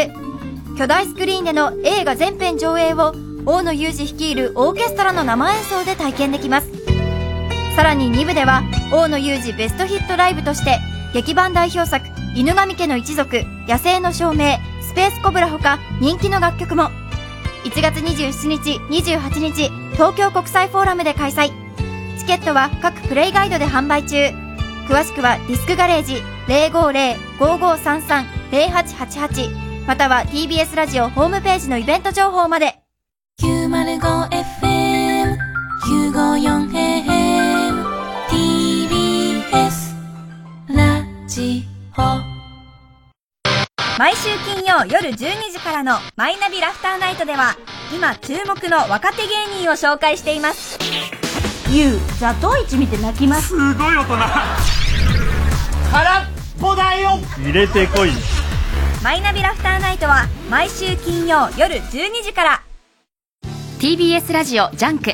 この時間は小学館中外製薬マルハニチロ伊藤園ホテルズ他各社の提供でお送りしました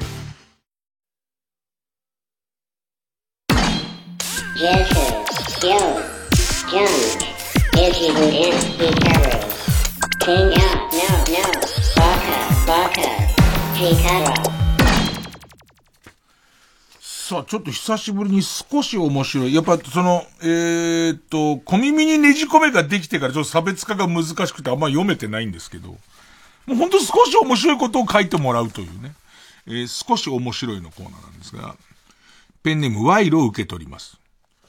うさぎは寂しいと死んじゃうは、ちゃんと世話をしなかったやつの言い訳だと思う。確かに。ね。うさぎは寂しいと死んじゃうっていうか、お前がしばらくほっといたっていう、そういうことだよね。しばらくほっといて、寂しかったんじゃないと思うんだよ。ガシだよ。ガシね。うん。ペンネーム説明書どっか行った。もうここ、やっぱここにしか出す、出すとこないと思う。ワクワクさん。ワクワクさんのフルネームは、久保田正人さん。だけど、本名は、室谷博明さん。すごくない？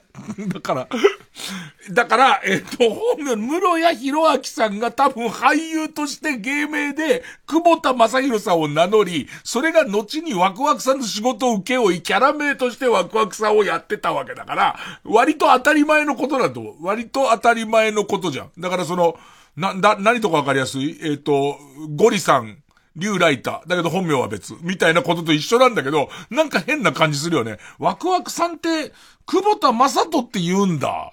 え、本名は室谷なんだ、みたいな。これ変な感じね。あいいですね。ペンネーム左のアンダースロー。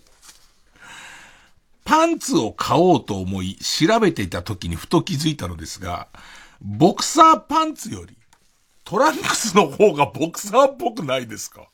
ほう。なんで？なんで？じゃあ、なんであれをボクサーパンツって今まで呼んできたんだろう？結構謎。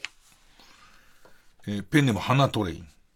マッチ棒クイズのマッチ棒がもう若い子には伝わらなくなっていく気がする。マッチって何年吸ってない？見てもいないか。もうタバコもやめちゃったし、マッチをすることがもうない。ほんとだ。えー、少し面白い。角番で7杯目。スレンダーパンダの純正さんこと。ね、スレンダーパンダの純正くんというのは、えっ、と、僕らの野球チームの選手なんですけど、まあ、大学もそこそこ強い大学の野球部で大学、野球をやってて、まあ、うちのチームならかなりレベル高いんですけど、スレンダーパンダの純正さんこと、野崎純正選手、俺、それ俺らが知らないよ。純正選手を調べてみたんですが、えー、関西独立リーグ選手名鑑の経歴欄にどう書かれるのか楽しみだと。えー、八戸西高校から流通経済大学からビッグアスホールズからの関西独立リーグになるんだろうか独立リーグ合格したの。プロ、プロ選手がうちから生まれた。ぜひこれ書いてほしいですよね。おお俺は寝る寝るよ。TMO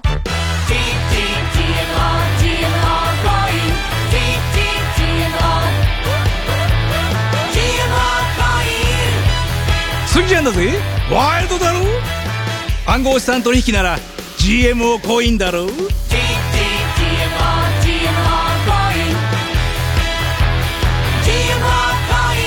暗号資産は法定通貨ではありません。暗号資産の価格の変動などにより元本を超えて損をする恐れもあります。お取引の際には GMO コインのホームページや契約締結前交付書面にて取引内容を十分にご確認ください 90.5MHz TBS ラジオ。総合住宅展示場 TBS ハウジングであなたも夢を形にしませんか？3時です